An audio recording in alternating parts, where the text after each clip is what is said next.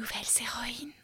Salut, c'est Céline, celle qui murmure aux oreilles des enfants des histoires de dépassement de soi et d'aventures insolites à travers des portraits de femmes inspirantes. Juste avant de te faire découvrir l'histoire d'une nouvelle héroïne, j'ai quelques messages à te dire. Si c'est la première fois que tu découvres ce podcast, merci, merci d'être venu jusque-là. Je t'invite d'ailleurs à écouter l'histoire de Clarisse Abegnegnou, la championne olympique de judo, ou encore celle de Peggy Boucher, qui a traversé l'Atlantique à la rame toute seule à seulement 24 ans.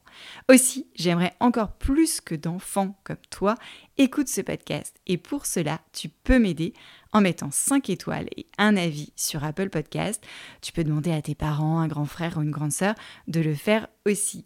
Et parle-en à tes professeurs, tes camarades de classe, ta directrice d'école, au terrain de foot ou encore à l'escalade. Allez, assez de blabla, il est temps de te partager cet épisode très spécial en cette rentrée pour t'inspirer, bien sûr, mais aussi t'aider à comprendre le monde qui t'entoure et te pousser à rêver grand, peu importe qui tu es, peu importe tes origines peu importe ta différence.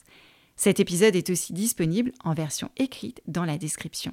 Allez, c'est parti J'appuie sur le bouton play et te souhaite la bienvenue dans le monde surprenant de Clara, notre nouvelle héroïne du jour. Belle écoute. Je m'appelle Clara. Ce que tu entends, c'est ma voix. Ma voix enregistrée dans ma chambre d'enfant.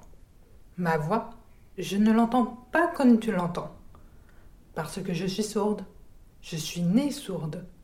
Cela ne veut pas dire que je n'entends rien du tout. J'entends, mais flou. Ce que Céline va te raconter, c'est le début de l'histoire de ma vie. Je suis née dans les années 90 dans un petit village à la ferme de mes parents. J'avais déjà deux grandes sœurs, aussi sourdes. Mes parents ne sont pas sourds. Alors, tu dois te demander Comment c'est possible? 95% des enfants nés sourds ont des parents entendants. Aujourd'hui, j'ai 35 ans. Je suis au début de ma vie, enfin, plus avancée que la tienne. Mon travail, c'est de faciliter le quotidien des enfants et des adultes sourds en leur donnant plein d'astuces pour mieux vivre avec leur handicap. Par exemple, je vais aider des enfants sourds pour qu'ils puissent grandir comme toi. Je m'appelle Clara et Femme Bionique est mon pseudonyme. Oui, tu dois penser que je suis une super-héroïne. Non, mieux, je suis une nouvelle héroïne. Et voici mon histoire. Merci Clara. Nous sommes dans un petit village à 45 minutes en voiture de Paris.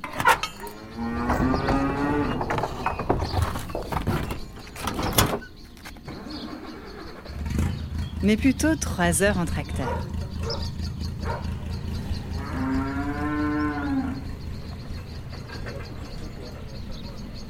Le papa de Clara est agriculteur et sa ferme est en lisière d'un village de 500 habitants où il fait bon vivre, même si pour aller chercher son pain, il faut aller au village d'à côté.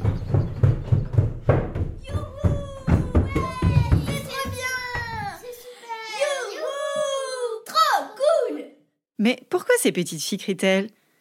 Parce qu'aujourd'hui, elles s'apprêtent à devenir grandes sœurs. Leur maman est dans la salle de travail de la maternité pour mettre au monde une troisième petite fille qui s'appelle Clara. Une fois, bien fort pour le faire sortir les épaules. Allez. Allez, c'est super ça. Allez, c'est super. Allez.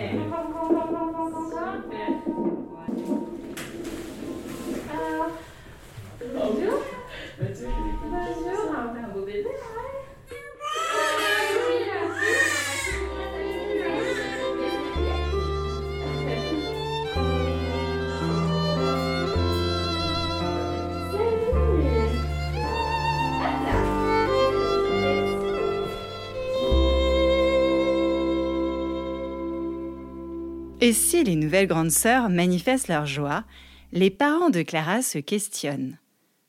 Est-ce que Clara est sourde comme les sœurs? Ma troisième fille est sourde aussi. Je ne comprends pas. Bon, écoute, De toute façon, qu'elle soit sourde ou pas, on fera tout ce qu'il faut pour qu'elle soit heureuse. Ils découvrent qu'ils sont tous les deux porteurs d'un gène, un peu sans gène et très bon en probabilité. Ils avaient une probabilité sur quatre d'avoir un enfant sourd. Mot compte triple, tu me diras. Ils ont beaucoup de chance. Clara arrive dans cette famille et est déjà très chouchoutée. Sourd ne veut pas forcément dire rien entendre du tout. Il y a des surdités légères, moyennes, sévères, profondes. Clara est née avec une surdité sévère à l'oreille gauche et moyenne à l'oreille droite. Alors quand très petite et pas plus haute que le rayon d'une roue de tracteur, elle entend un peu mieux grâce à des appareils fixés à son oreille. Et même avec des appareils, elle confond certains sons. Par exemple, dans la cour de la ferme, sa maman lui disait Lance-moi la balle, Clara.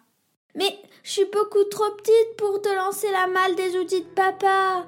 Voyons, quand même. Et quand la taille de Clara dépasse la roue du tracteur, sa maman décide de devenir orthophoniste pour mieux comprendre et accompagner ses trois filles sourdes et reprend ainsi ses études à la fac.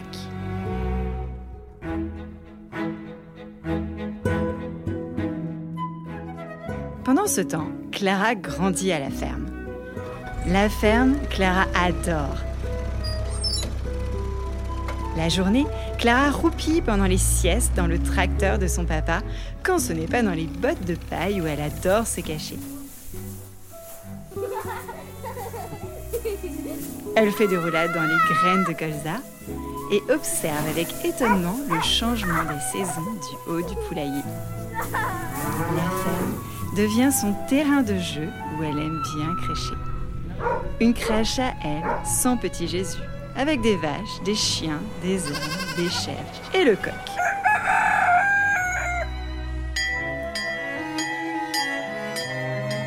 À la ferme, c'est la cloche Passy-Cloche qui donne le la et annonce que le déjeuner est prêt.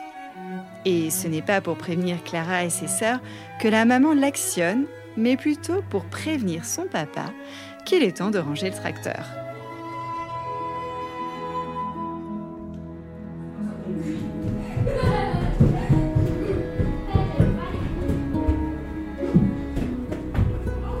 Le soir, Clara joue dans sa chambre avec ses amis du village à l'étage. Sa maman prépare des marshmallows à griller au feu de bois de la grande cheminée qui impose dans le salon.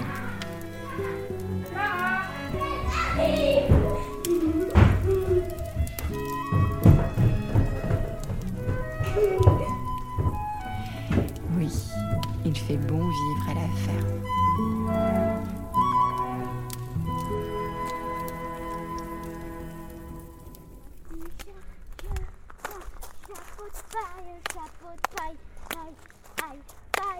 Très curieuse, Clara gambade, explore, cherche l'aiguille dans la botte de paille et joue à l'aventurière. Un jour, un cri strident fait sursauter sa maman, sort de sa cuisine et court vers sa fille. Clara a 6 ans et elle vient de tomber de vélo. L'absence de sang aurait presque fait oublier la chute d'audition qui est découverte que le lendemain à l'hôpital. Et c'est parti pour une série de traitements pour entendre. Entendre comme avant. Mais ça ne fonctionne pas. L'oreille gauche de Clara n'entend plus rien du tout. Il ne reste alors que l'oreille droite qui entend encore. Clara, t'as mis une tache de colza sur la nappe. Je suis sûr que ça a été joué dans le hangar. Je t'ai dit que c'était interdit. Mais non, papa, y a plus rien sur la table. J'ai tout débarrassé avant d'aller dans le hangar. Eh oui, l'oreille de Clara confond certaines syllabes. Le tâche devient tasse. Elle a beau essayer de reconstituer le sens d'après ce qu'elle entend, mais souvent ce qu'elle entend ne peut donner qu'un sens qui n'a pas de sens. Quand elle n'est pas à la ferme, Clara crèche sur les bancs de l'école du village. Elle développe des compétences plus vite que les autres enfants. Elle doit apprendre à distinguer les sons, à lire sur les lèvres, ce qu'on appelle la lecture labiale, et apprendre la langue française, pas sur les lèvres de Molière, mais dans les livres. Léon l'ours blanc et Célestin le pingouin se promènent sur la banquise après une nuit de tempête. Soudain, ils aperçoivent au... Mais autant ces grandes sœurs adorent lire, autant c'est pas du tout le cas de notre Clara, qui a plutôt l'impression d'être une cocotte pas minute à devoir lire, lire et encore beaucoup plus lire que les autres enfants. Et lire, Clara commence très tôt, en dernière année de maternelle. Elle court tous les jours pour apprendre à lire avec les élèves de CP de son école. Après l'école, elle court chez l'orthophoniste pour s'entraîner à entendre les mots qu'elle prononce. Elle répète des mots prononcés par le spécialiste. Comme elle n'entend pas comme une personne entendante, le son qu'elle entend est déformé, et tu pourrais ainsi penser qu'elle a un accent. Bille, bille. Doute, doute. Laine, laine. Longe, longe. J'ai pas entendu. Longe, oui. Gave, gare. Seul, seul. Ami, ami. Et après l'orthophoniste, Clara court au cours de danse, mais c'est une discipline qui s'avère trop compliquée pour Clara. Écouter le professeur de danse, exécuter un mambo number 5 et 1, 2, 3, 4, 5, la musique, pas chasser, 6, 7, demi-pointe et 8. Ah, bon, ça suffit pour Clara. Retour à la ferme pour retrouver son home sweet home.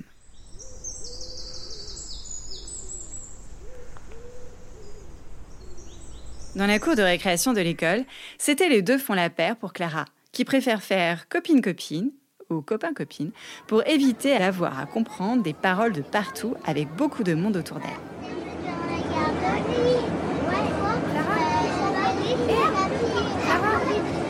Clara Tu viens? On va jouer à la corde à sauter. Mes parents m'en ont acheté une nouvelle. Entre les murs de la classe, elle est bonne élève faisant tantôt classe avec des camarades sourds, tantôt avec des camarades entendants. Tout se passe bien pour Clara jusqu'à ses 14 ans. À la fin de son année de quatrième, elle reçoit un coup de corde. Clara crie. À nouveau, comme il y a dix ans. Affolée, sa mère se précipite et emmène Clara à l'hôpital le lendemain. Depuis sa chute en vélo, son oreille gauche n'entend plus rien du tout.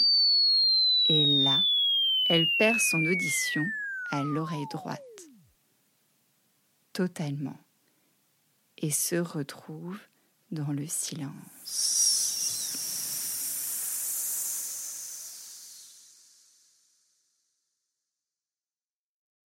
Elle doit ainsi réapprendre à communiquer.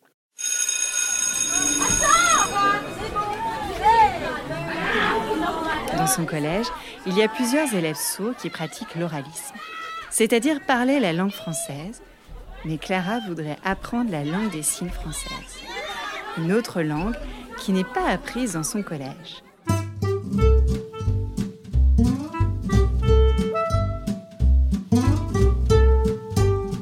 C'est une langue à part entière. Tu as la langue des signes française, mais si tu vas à Londres ou en Allemagne à la rencontre de personnes sourdes signantes, tu auras la langue des signes anglaise et la langue des signes allemande. C'est une langue peu pratiquée en France quand Clara est encore ado. C'est une langue comme une langue des singes. Non, des signes. Euh, non, des singes. Bah non, des signes. Le lac des cygnes Non, non et non. La langue des signes française.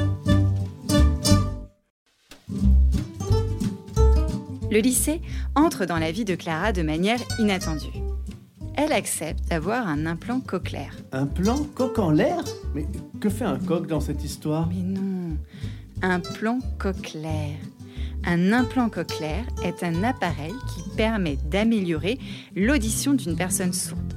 C'est un appareil pas si miniaturisé que cela, car pour son premier, Clara le porte à la ceinture dans un boîtier. C'est une technique qui ne marche pas à tous les coups et Clara hésite longtemps avant de l'implanter à son entrée au lycée. Elle s'inscrit dans un lycée à Rennes, loin de la ferme de ses parents.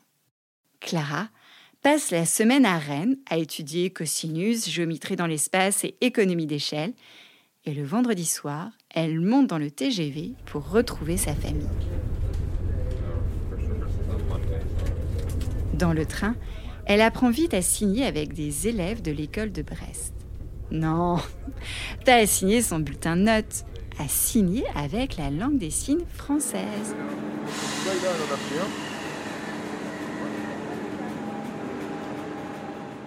Son bac en poche, Clara veut devenir éducatrice spécialisée.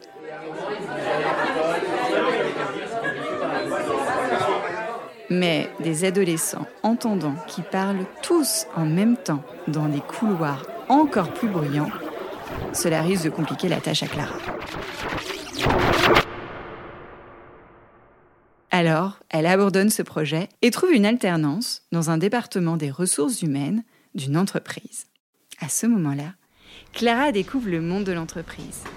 Un monde où le handicap est encore tabou. Eh, c'est la nouvelle? Il paraît qu'elle est sourde comme un pot. Attends, ça veut dire qu'on doit lui crier dessus? Bah, je sais pas, moi ça me gêne un peu. Je vais l'éviter, ce sera mieux. Les clichés ont la dent dure. Non, mais attends, Céline, depuis le début de l'histoire, tu nous parles de surdité sans mentionner le mot handicap, et là, bam, tu nous lâches le gros mot. Ah non, ce n'est pas un gros mot, ni un tabou. Et à ce sujet, tu as raison de le souligner, Clara m'a éclairé sur l'origine du mot handicap.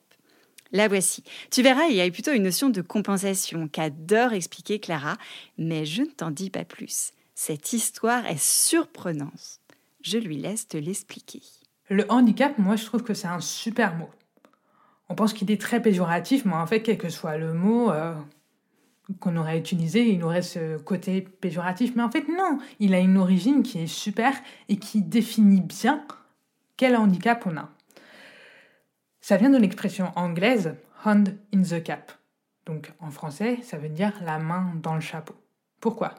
Au XVIe siècle, donc c'était il y a longtemps, en Angleterre, quand il y avait deux marchands qui voulaient échanger de la marchandise, bah, par exemple un marchand de tomates et un marchand de chocolat, eh bien il y avait un arbitre au milieu qui disait Ah, les tomates ça vaut moins cher que le chocolat, parce que le chocolat ça vient de loin, il voyage et tout ça, donc ça vaut plus cher. Donc il disait au marchand de tomates Ah, il faut venir compenser pour rééquilibrer le tarif, le prix des marchandises. Donc en fait l'arbitre, hop, il sortait son chapeau et euh, le marchand de tomates, il devait mettre soit de l'argent, soit plus de tomates. Donc on appelle ça une compensation. On vient rééquilibrer les choses. Et le handicap, c'est ça. C'est hand in the cap, c'est-à-dire mettre la main dans le chapeau, ça veut dire qu'on a besoin d'une compensation. Donc moi, par exemple, avec ma surdité, la compensation dont j'ai besoin, il y en a plein de différentes. Il y a par exemple que je vais utiliser la langue des signes française, donc je vais signer, ça va être visuel, ça va être plus facile pour moi de comprendre. Il y a euh, la lecture labiale, donc je vais lire sur les lèvres, et là je vais demander à d'autres personnes de m'aider à compenser en leur demandant de ne pas mettre leurs mains devant la bouche pour que je puisse lire sur les lèvres. Voilà, donc il y a moi qui compense, mais il y a aussi les autres qui vont compenser. Puis il y a plein de choses. Je vais demander aux gens de ne pas faire trop de bruit autour. Il y a plein de compensations. Toi, tu peux trouver ta propre compensation dont tu as besoin à tel moment ou à tel autre moment. On a tous des besoins de compensation qui sont différents et qui s'adaptent aussi dans le temps, dans la journée. Aujourd'hui, Clara intervient en entreprise pour expliquer ce qui n'a peut-être jamais été expliqué et milite pour casser ces clichés autour de la surdité et du handicap de manière générale.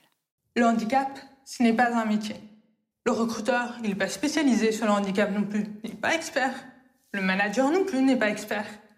Par contre, l'entreprise, l'équipe de travail, le manager, le recruteur, ensemble, ils vont apprendre à s'adapter. La personne handicapée aussi va apprendre à s'adapter. Ça va être un processus de co-apprentissage en fait, un processus qui va durer dans le temps. Si j'ai voulu te raconter son histoire, c'est aussi que toutes les deux, nous partageons une mission en commun, celle de sensibiliser les enfants au handicap. Le handicap, c'est avoir une différence.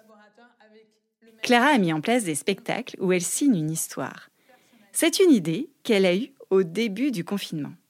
Non, elle n'a pas signé la rencontre du pangolin et de la chauve-souris, mais des parents entendants avaient besoin de communiquer avec leurs enfants sourds, désormais à la maison, et ne savaient pas comment dire masque coronavirus.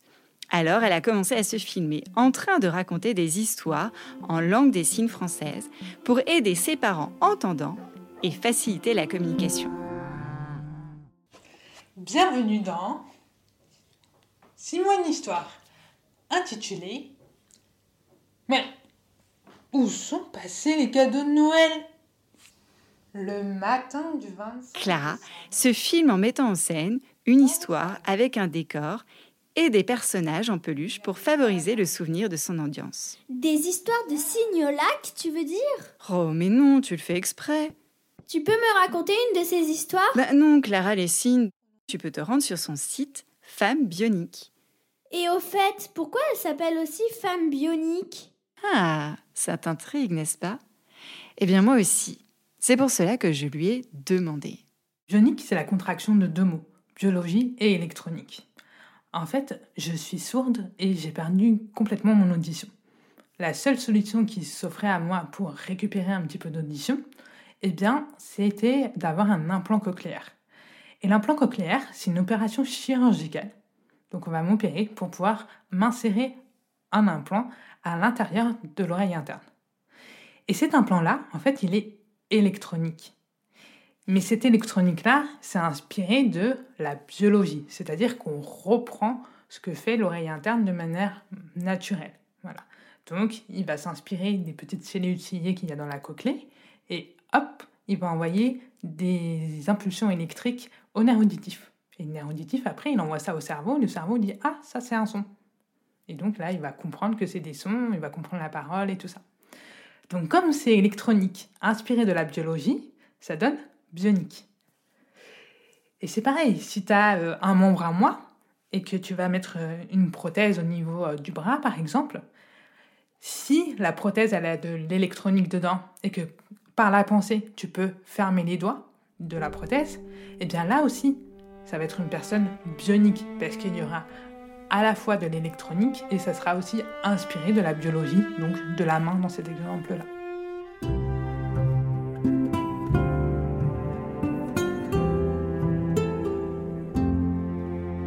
C'est à présent l'heure du générique. Tu viens d'écouter l'histoire originale de Clara, femme bionique, écrite par Céline Steyer, c'est moi, et magnifiée par une réalisation sonore et une prise de son sur mesure de Jean-Baptiste Fourré et sa société Capiovox.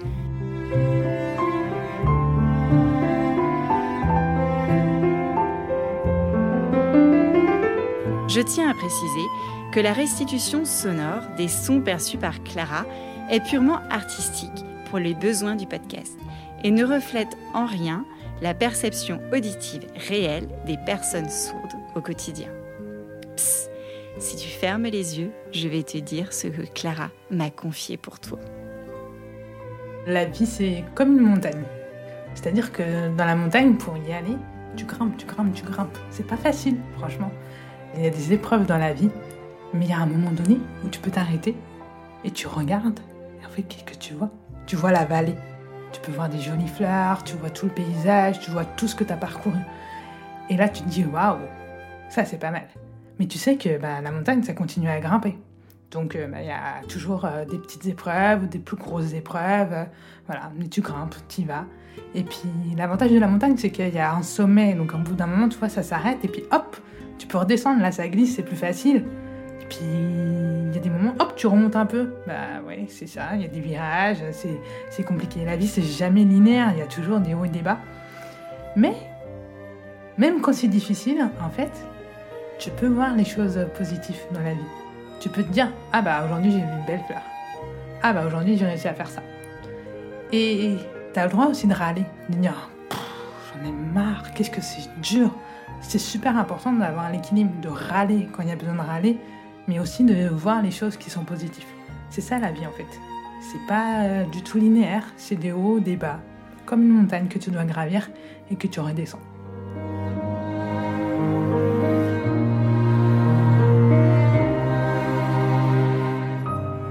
Je tenais à remercier les voix qui sont venues accompagner cette histoire.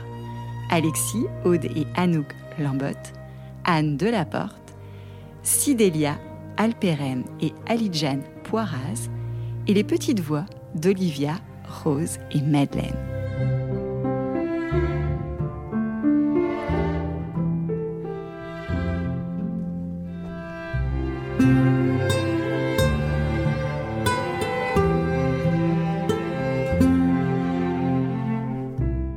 Tu as aimé cet épisode Abonne-toi sur ta plateforme préférée et pense à nous mettre 5 étoiles et un commentaire.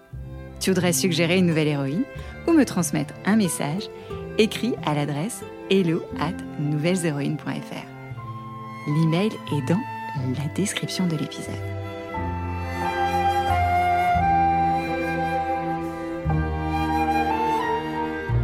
Je te donne rendez-vous mercredi prochain pour une nouvelle histoire et te remercie du fond du cœur de suivre les aventures des